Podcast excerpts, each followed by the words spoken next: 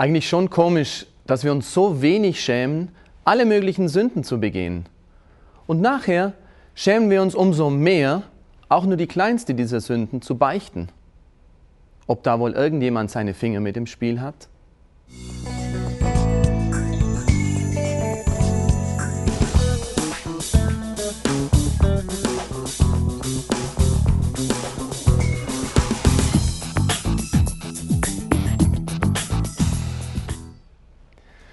Hallo, ich bin Pater Klaus. Schön, dass Sie heute mit dabei sind. Wir wollen über eines der größten Geschenke, eine der schönsten Liebesgaben Gottes sprechen, die er uns gegeben hat. Das Sakrament der Versöhnung, der Beichte. Komisch eigentlich, dass wir uns damit so schwer tun. Macht es uns Gott doch so leicht, die Sünden, die wir begangen haben, diesen Mangel an Liebe, diesen Mangel an Antwort auf sein Liebesangebot wieder gut zu machen. Lassen Sie mich eine kleine Geschichte erzählen, die helfen kann, zu verstehen, wie groß das Geschenk der Beichte eigentlich ist. Stellen Sie sich einmal Folgendes vor. Irgendeine deutsche Bank hat folgende Annonce in der Zeitung. Eine ganzseitige große Annonce, die da lautet, Liebe Kunden unserer Bank, da wir im vergangenen Jahr einen so großen Gewinn erzielt haben, wollen wir all unseren treuen Kunden ein besonderes Geschenk machen. Wir wollen ihnen all ihre Schulden, die sie bei uns haben, nachlassen. Kommen Sie einfach zu einem der Schalter, bringen Sie all Ihre Schuldscheine mit und wir werden sie stellvertretend für Sie einlösen. Ein gutes Angebot, vor allem für Menschen, die Schulden haben und nun stellen Sie sich einmal vor, was würden Sie wohl tun? Ich zumindest würde all meine Schuldscheine zusammenkratzen, die ich irgendwo finden kann. Ich würde zum nächsten Schalter laufen und würde sie dorthin bringen. Und die Schulden wären mir vergeben. Doch jetzt gibt es Menschen, die reagieren komisch. Der eine sagt, das kann ich nicht glauben, das kann nicht wahr sein, da gehe ich nicht hin. Und er bleibt zurück mit seinen Schulden. Der nächste sagt, ah, ich schäme mich wirklich, die großen Schulden zu bringen. Ich bringe nur die kleinen Schuldscheine. Und er geht dorthin zum Schalter, nennt seinen Namen.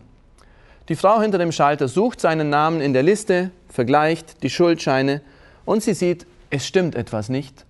Und sie sagt, das tut mir leid, Herr Müller, das stimmt nicht überein mit unseren Angaben.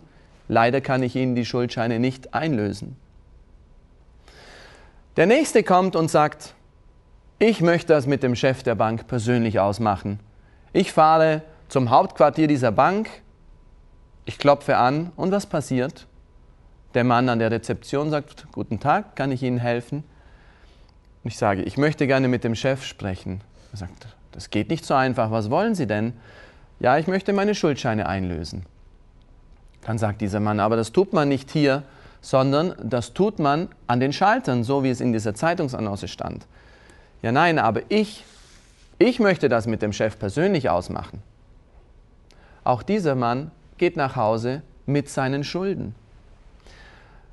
Dann gibt es jemanden, der sagt, oh, mir ist das total peinlich. Was wird die Frau hinter dem Schalter von mir denken? Das, was mir besonders peinlich ist, das sage ich am besten gar nicht und die Frau hinter dem Schalter sieht wieder, dass die Zahlen nicht übereinstimmen und sie kann nicht die Schuldscheine einlösen.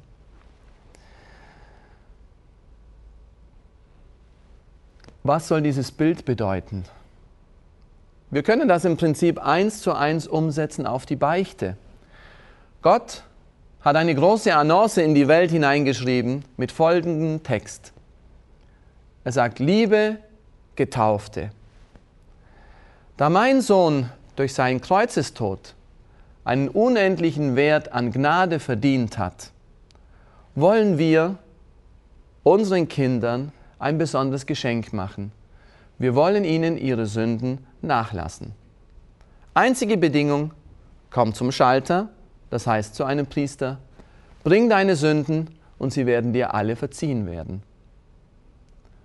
Und nun gibt es diese Menschen, die genau gleich reagieren. Der eine, der dummerweise sagt, das kann ich mir nicht vorstellen, das glaube ich einfach nicht, ich gehe da nicht hin. Und er bleibt mit der Last seiner Schuld alleine. Der nächste, der sagt, ich möchte das aber mit dem Chef persönlich ausmachen, aber der Chef persönlich möchte nicht, dass man es mit dem Chef persönlich ausmacht, sondern er möchte, dass man zum Schalter geht und dort seine Schuldscheine ablegt. Natürlich muss man sagen, gerechterweise, jeder Mensch, auch der, der zum Beichten geht, muss es zuerst in seinem Herzen mit Gott persönlich ausmachen. Ich habe gesündigt, Gott, es tut mir leid. Das muss ich persönlich in meinem Gewissen mit mir alleine und mit Gott tun. Und dann gehe ich zur Beichte, so wie Gott es wollte. Der nächste sagt, das ist mir total peinlich und manche Sünden möchte ich einfach nicht sagen. Was wird der Priester von mir denken? Und er sagt nicht alle Sünden, vor allem nicht die, die besonders schwer zu sagen sind. Und was passiert? Gott spürt, dass wir nicht ehrlich sind, dass wir nicht offen sind, dass es uns nicht wirklich darum geht, sein ganzes Verzeihen zu erlangen und er kann uns nicht verzeihen, weil wir nicht wollen. Und dann gibt es schließlich den, der all seine Schulden zusammenkratzt und schaut, was er alles getan hat, was ihn bei seiner Gewissenserforschung auffällt. Er schreibt es nieder oder merkt es sich, geht zur Beichte, bringt alles vor Gott und innerhalb kürzester Zeit sind all seine Sünden nachgelassen. Wie wunderbar. Die Beichte, was für ein Geschenk. Und wie unverständlich, dass wir uns so schwer damit tun. Was war denn der Sinn des Lebens Jesu? Warum ist Gott denn Mensch geworden? Wieso kam er denn in Menschengestalt? Wir lesen das bei der Verheißung an Josef. Als Josef gezweifelt hat, was er mit Maria tun soll, weil sie nun schwanger war, ohne sein Zutun, kam der Engel und er sagte folgendes zu ihm.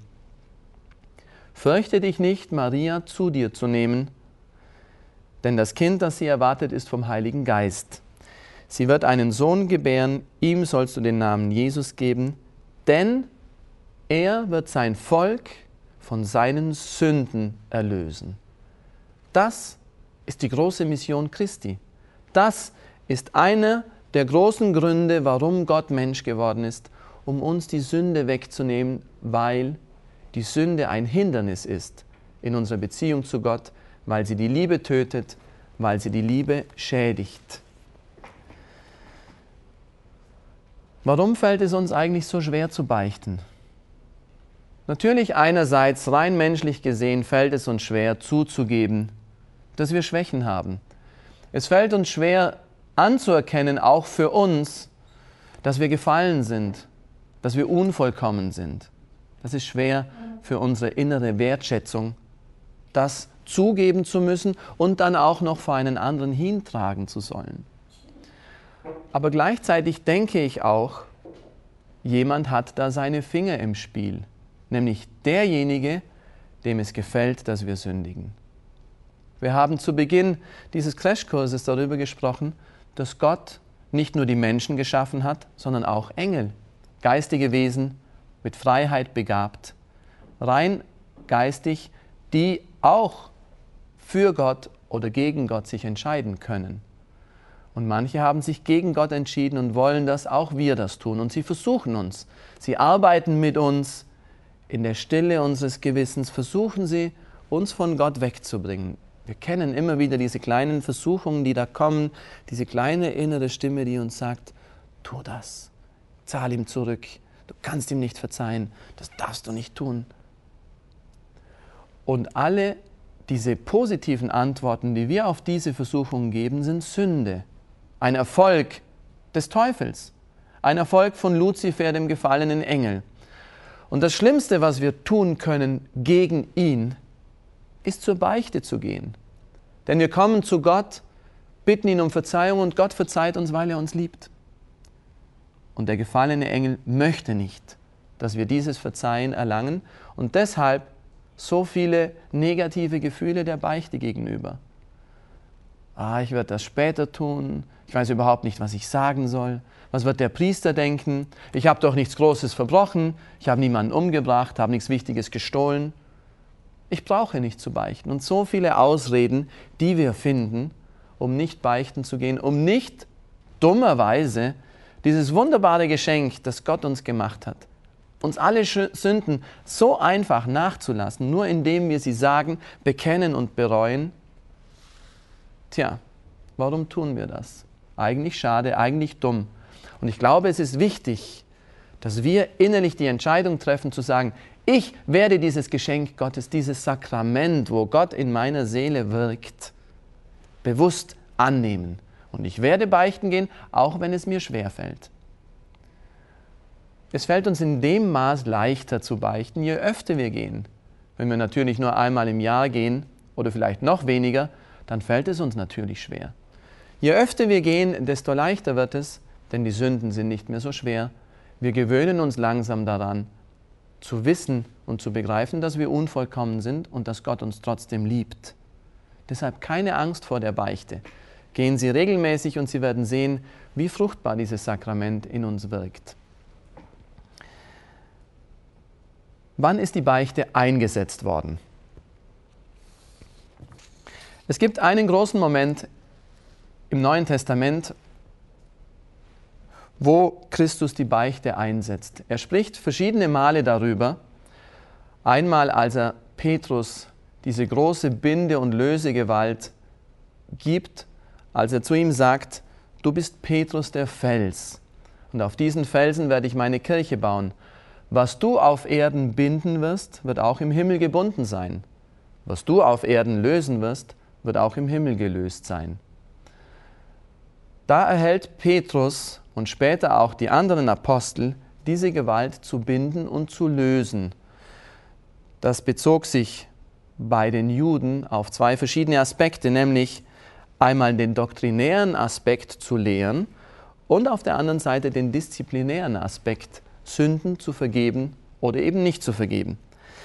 Und dann kommt dieser große, wichtige Moment, die eigentliche Einsetzung der Beichte, nämlich nach der Auferstehung Christi. Sie können sich vorstellen, dass diese Momente und diese Worte eine ganz besondere Bedeutung haben. Christus ist gestorben am Kreuz, er war drei Tage im Grab und nun erscheint er das erste Mal auferstanden als wieder lebendig gewordener seinen Jüngern. Und eines der allerersten Worte, das er spricht, ist die Vergebung der Sünden, die er als Auftrag den Jüngern gibt. Und er hauchte sie an und sagte zu ihnen, empfangt den Heiligen Geist.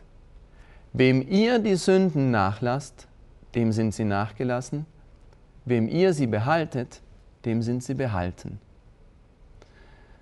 Da sehen wir die Verheißung, Christus kommt, um das Volk von den Sünden zu befreien. Und eines der ersten Worte, das er nach seiner Auferstehung spricht, nachdem er die Sünde vernichtet hat durch seinen Kreuzestod, ist, geht und verzeiht den Menschen die Sünden. Oder behaltet sie ihnen, wenn sie nicht bereuen. Und aus diesem verzeiht und be oder behaltet können wir sofort schließen, wie kann denn ein Apostel wie kann denn ein Bischof, wie kann denn ein Priester Sünden nachlassen oder nicht nachlassen? Wie weiß er denn, ob er nachlassen kann oder nicht? Nur indem der Mensch ihm die Sünden bekennt. Indem der Mensch ihm sagt, was er getan hat und zeigt, ob er innere Reue dafür empfindet. Und da kommt sofort nach diesem Auftrag, Sünden nachzulassen, die Notwendigkeit, dass wir Menschen die Sünden sagen müssen.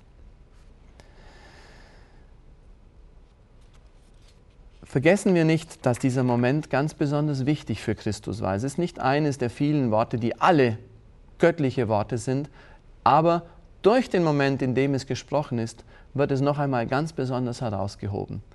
Christus, Gott, ist gekommen, um uns von der Sünde, von Satan, von der Schuld, vom Leid zu befreien. Die Beichte ist der große Moment, wo Gott unsere Seele in dieser Weise berührt. Welche Gnade erhalten wir durch das Sakrament der Beichte? Welche sakramentale Gnade schenkt uns dieses Sakrament der Versöhnung? Im letzten die Vergebung jeder schweren Sünde. Die Beichte ist eigentlich im tiefsten dazu da, um unsere Beziehung zu Gott, die wir durch die Sünde zerbrochen haben, nämlich durch eine schwere, bewusste, freiwillige Sünde, wiederherzustellen. Wir haben gesagt, durch die Taufe kommt Gott und knüpft sozusagen ein Band zwischen uns und ihm, das die Ursünde zerbrochen hat. Aber wenn wir durch unsere freie Entscheidung dieses Band wieder zerreißen, indem wir bewusst und freiwillig in wichtigen Dingen sagen, wir wollen dir nicht gehorchen, sondern wir wollen unseren Willen tun, dann haben wir durch die Beichte die Gelegenheit, wieder zu Gott zurückzukommen, indem er uns die Sünden verzeiht. Vielleicht sollten wir ein ganz kleines Element einfließen lassen über die Bezeichnung Todsünde oder schwere Sünde und leichte Sünde. Das ist wie in einer Beziehung. Ich kann durch bestimmte Verhaltensweisen eine Beziehung ein wenig stören. Ich kann manche Dinge tun, die den anderen missfallen, aber die Beziehung eigentlich nicht kaputt machen, sondern sie erschweren die Beziehung einfach. Das wären die sogenannten lässlichen Sünden. Dinge, die ich tue, die nicht in Ordnung sind, die meine Beziehung zu Gott belasten, aber nicht zerreißen. Dann gibt es aber auch die sogenannte schwere Sünde oder Todsünde, weil sie meine Beziehung zu Gott tötet, in diesem Moment zumindest. Wenn ich Dinge ganz bewusst tue, die wichtig sind und ich tue sie freiwillig. Das sind die drei Ws, die wir vielleicht gelernt haben. Willentlich zu tun, wissentlich zu tun und etwas Wichtiges zu tun gegen Gott, dann wende ich mich von Gott ganz ab und sage, ich möchte dich nicht mehr. Das nennen wir eine Todsünde, weil sie unsere Beziehung zu Gott tötet. Die Beichte nimmt diese Todsünde von uns weg und natürlich auch die lässlichen Sünden. Denn ich komme zu Gott zurück und sage, Gott, es tut mir leid, was ich da getan habe, war nicht richtig, bitte verzeih mir. Und wenn meine Reue aufrichtig ist, ist Gott der Erste und der Schnellste, der mir verzeihen möchte. Denken Sie an das Bild des verlorenen Sohnes. Das ist das Bild eines jeden von uns, der sündigt. Und der Vater, der Tag für Tag auf den Hügel hinaufsteigt und sieht und wartet und schaut, ob der Sohn zurückkommt, das ist das Bild Gottes. Er wartet auf mich Tag für Tag, ob ich wohl komme zu ihm zurückzukehren. Die wichtigen, wesentlichen Teile der Beichte sind folgende. Das erste ist die Reue über meine Sünde. Und Reue kann auf verschiedene Weisen da sein. Was sie aber im letzten bedeutet ist, nicht ein Gefühl, nicht ein emotionaler Schmerz, sondern ein Bewusstsein, dass die Sünde, die ich begangen habe, schlecht war, dass es nicht gut war, was ich da getan habe, und eine Entscheidung, es in der Zukunft besser zu machen. Das ist eine wahre Reue. Wir müssen also, wenn wir unsere Sünden betrachten, nicht darüber weinen können, sondern wir müssen uns vor allem entscheiden, diese Sünden in der Zukunft nicht mehr zu tun. Die Reue also ist ein wesentliches Element der Beichte, dieses Sakramentes. Wo keine Reue da ist, kann alles andere da sein, aber das Sakrament wird nicht vollzogen. Wenn die Reue da ist, brauchen wir des Weiteren den Willen zur Wiedergutmachung unserer Sünden. Wenn ich etwas gestohlen habe, muss ich es zurückgeben. Wenn ich den Ruf eines Menschen geschadet habe, wird der Beichtvater mir auftragen, diesen Ruf in irgendeiner Weise wieder gut zu machen. Dieser innere Wunsch, das, was ich falsch gemacht habe, wieder gut zu machen. Ein weiteres Element ist das Bekenntnis meiner Sünden. Ich muss meine Sünden einem, dem Spender dieses Sakramentes, nämlich dem geweihten Priester, bekennen. Ohne Bekenntnis keine, keine, kein Vollzug des Sakramentes. Und letztlich die Lossprechung durch den Priester. Das sind die wichtigen, wesentlichen Elemente, die alle da sein müssen, wo die Beichte stattfindet, wie sie stattfindet, ob wir gehen, ob wir irgendwo sitzen im Beichtstuhl einander gegenüber. Das sind alles unwesentliche Dinge, die sich ändern können. Aber die wesentlichen sind die Reue, die Wiedergutmachung, das Bekenntnis und die Lossprechung. Spender des Sakramentes ist nur der gültig geweihte Priester. Und Empfänger des Sakramentes sind alle Katholiken, die das Sakrament empfangen wollen und bereuen. Ich möchte letztlich noch ein paar pastorale Hinweise geben. Man hört so Dinge über die Beichte. Ich muss nur einmal pro Jahr beichten. Ich habe nichts Schweres begangen. Soll ich überhaupt beichten gehen? Und so weiter. Lassen Sie mich dazu ein paar praktische Dinge erwähnen. Eigentlich muss man nur einmal pro Jahr beichten. Das ist das Minimum, das die Kirche uns aufträgt, denn wenn man weniger tut, wozu tut man es dann überhaupt? Einmal pro Jahr wenigstens sollen wir gläubigen Katholiken zu Gott kommen und unsere Sünde beichten. Aber das ist ein Minimum. Und die Liebe und die Beziehung zu einem anderen lebt nicht von einem Minimum.